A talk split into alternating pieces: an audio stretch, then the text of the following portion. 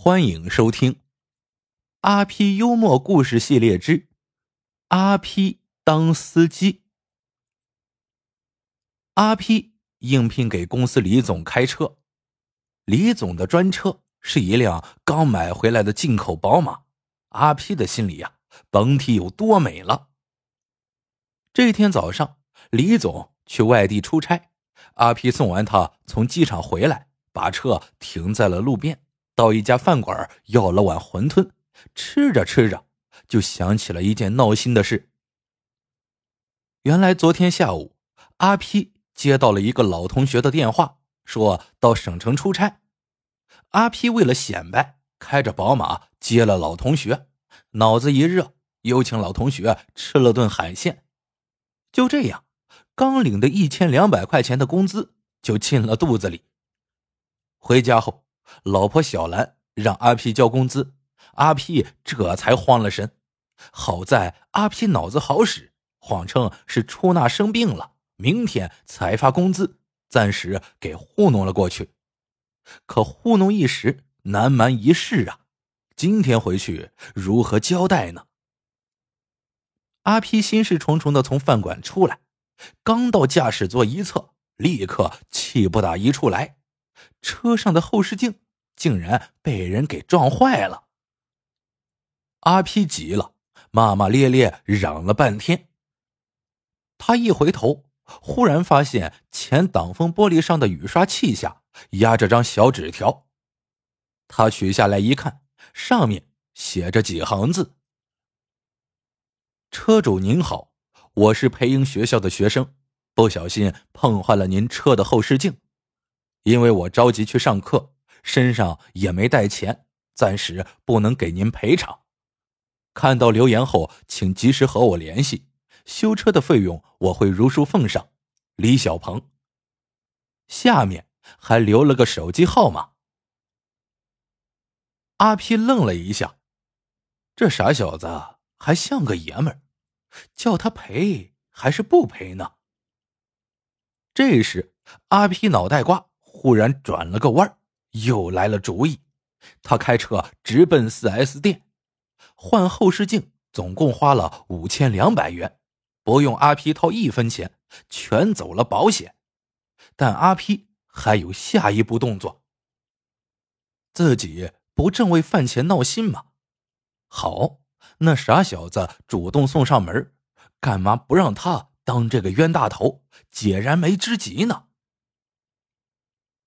阿皮拿出纸条，拨通了小鹏的电话，把修车费用说了。小鹏一听急了：“啊，这么贵呀？”阿皮嘿嘿一乐：“甭急呀，我呀话还没说完呢。看在你诚实的份上，我只要你出一千两百块人工费就行了。这呀，也就是遇上我阿皮了，算你走了好运，明白不？”小鹏听后似乎挺感动的，说道：“谢谢您，但我身上今儿个没带钱，您告诉我个卡号，明天我把钱打过来。”阿 P 忙说：“甭费那劲儿了，明儿个我上学校来取吧。”第二天下班后，阿 P 就在学校门口见到了小鹏。小鹏见到自己写的纸条，二话不说。就把一千两百块钱给了阿 P。最近因为李总在外地，阿 P 呀挺轻松的。这天下午，他正在办公室休息，忽然看见一个熟悉的身影从门口一闪而过，他心里咯噔一下，急忙追出来，却发现就是那个李小鹏，而且李小鹏直接进了总经理办公室。阿 P 吃了一惊。他来公司干嘛呀？阿皮心里泛起了嘀咕。难道是这傻小子发现了我的猫腻？不对呀，当初咱可是啥都没说呀，他是怎么知道的？好不容易瞅着小鹏离开后，阿皮急忙进了总经理办公室，拐着弯的问秘书：“呃，刚才那学生是谁呀？”秘书回答说。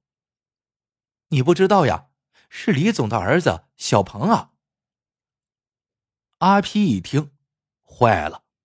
这阿 P 虽说是李总的专职司机，但他干了没多久，而小鹏一直住校，再加上这车又是新买的，所以就弄出了一家人不认一家人的怪事来。阿 P 琢磨了一阵子，决定下班后先从小鹏嘴里打探一下口风，他到公司来到底是干嘛的。阿 P 找了个僻静处，拨通了小鹏的手机。哥们儿，刚才我瞧见你进了昆仑大厦，叫你也不搭理我，你上这儿来干嘛的呀？小鹏回答说：“哦，我把钥匙忘家里了，上我爸办公室拿备用钥匙。”嘿，原来是虚惊一场呀！尽管虚惊一场，可阿 P 心里还是不踏实。虽然眼下……小鹏还不知道自己是谁，可这事儿早晚要穿帮的呀，瞒是肯定瞒不过去了。不如趁着李总还没回来，亡羊补牢，找个借口把钱退回去。兵贵神速，阿 P 急忙给几个哥们儿打电话借钱。没料到这帮家伙在节骨眼上掉链子，一个都指望不上。阿 P 急得不得了。只能在小兰那儿想想办法了。回家后，阿 P 装出痛心疾首的样子，骗小兰说下午出车时不小心撞了个人，花了一千两百块钱的医药费，因为是他的错，公司不给报销。老婆一听，数落了阿 P 一顿，扔给了他一沓子钱。第二天早上，秘书通知阿 P，李总下午两点半到机场。阿 P 按计划将李总接回家后，就直接奔到学校，给小鹏发个短信，约在学校门口见面。两人一照面，阿 P 就将小鹏请上车，笑嘻嘻的说：“我们老总听说你还是个学生，能有如此担当，对你呀赞赏有加，决定把你赔的钱全奖给你。”说完，把钱递了过来。小鹏接过钱。高兴的说：“谢谢你。”阿 P 摆了摆手，吹嘘道：“哥们儿，这事儿要是换了别人，早把钱呐揣进自个儿的腰包了。怎么样，我阿 P 够意思不？”两人正聊着，阿 P 兜里的手机忽然响了，是李总。阿 P，你现在在哪里？马上过来接我。我要去见个客户。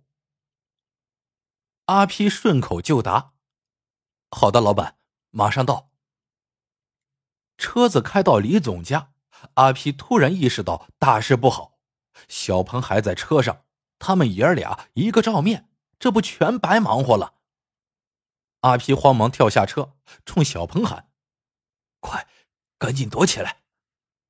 但已经来不及了，李总已经出了楼门口。阿皮暗叫一声：“这回呀，算是全歇菜了。”果不其然，李总用奇怪的眼神瞅了小鹏几眼，上车后就问阿皮：“阿皮呀，你认识我儿子？”阿皮眼珠一转，慌忙回答：“哦，是，呃，是在小鹏上公司拿钥匙时认识的。”并解释说：“刚才路过校门时。”见小鹏的车链子断了，就帮着找了个修车摊然后顺路捎了过来。李总听后哦了一声。一路上，阿皮心神不定。到了酒店，等李总一下车，他立马拿起了手机。小鹏啊，我问你啊，你知道我给你爸开车吗？小鹏回答说：“我只知道。”我爸新买了一辆宝马，但不知道你就是司机啊，皮哥，撞车的事儿你可千万别告诉我爸啊，不然我又得挨骂了。听到这里，阿皮长出了一口气。一连几天，李总果然啥话也没问，阿皮暗自庆幸，事情总算糊弄过去了。第三天上午，李总打电话过来。要阿 P 来趟办公室，一进办公室，李总就冷不丁问：“阿皮，我刚才接到四 S 店的电话，要我对那天修车的服务打分，这到底是怎么回事呀？”阿皮这一下傻眼了。事情到了这一步，阿皮也没辙了，只好硬着头皮把事情的经过讲了一遍，然后耷拉个脑袋，等着挨李总的批了。李总听后却呵呵一笑：“哦，原来是这样啊！怎么就这么巧呢？撞车的竟然是小鹏啊！他能做到这一点，完全出乎我的意料，让我感到十分的欣慰。回家后，我一定要好好的奖励一下小鹏。”阿皮嗫嚅着问：“李总。”那钱的事儿，李总摆了摆手。尤其是这件事情，你处理的最让我满意，把小鹏赔的钱当做是一种奖励，又奖给了他，这个想法有创意。阿皮，我没看错你啊。阿皮不傻，李总啊，这是在给他台阶下呢，立马就坡下驴。舔着脸笑了笑。出来后，阿皮背上一阵发冷，多危险呐！看来坏念头真动不得。这世界说大真大，说小也还真小。下班刚进家门，小鹏就给阿皮打来电话：“皮哥，告诉你个好消息，我爸回来后不但没骂我，还夸了我好一阵子。”然后又奖了我一千两百块钱，这回呀，我赚大发了。阿皮听后有些不得劲儿。你别忘了，我在你爸面前可没少替你说好话呀。小鹏立马答应，咱哥俩还不好说吗？周末请你吃大餐。挂完电话后，阿 P 已经算计好了。到时候还去那家海鲜城暴搓一顿，吃他个千儿八百的，好好补一补。想到这里，阿皮又得意的吹起了口哨来。好了，这个故事到这里就结束了。喜欢的朋友们记得点赞、评论、收藏，感谢您的收听。我们下个故事见。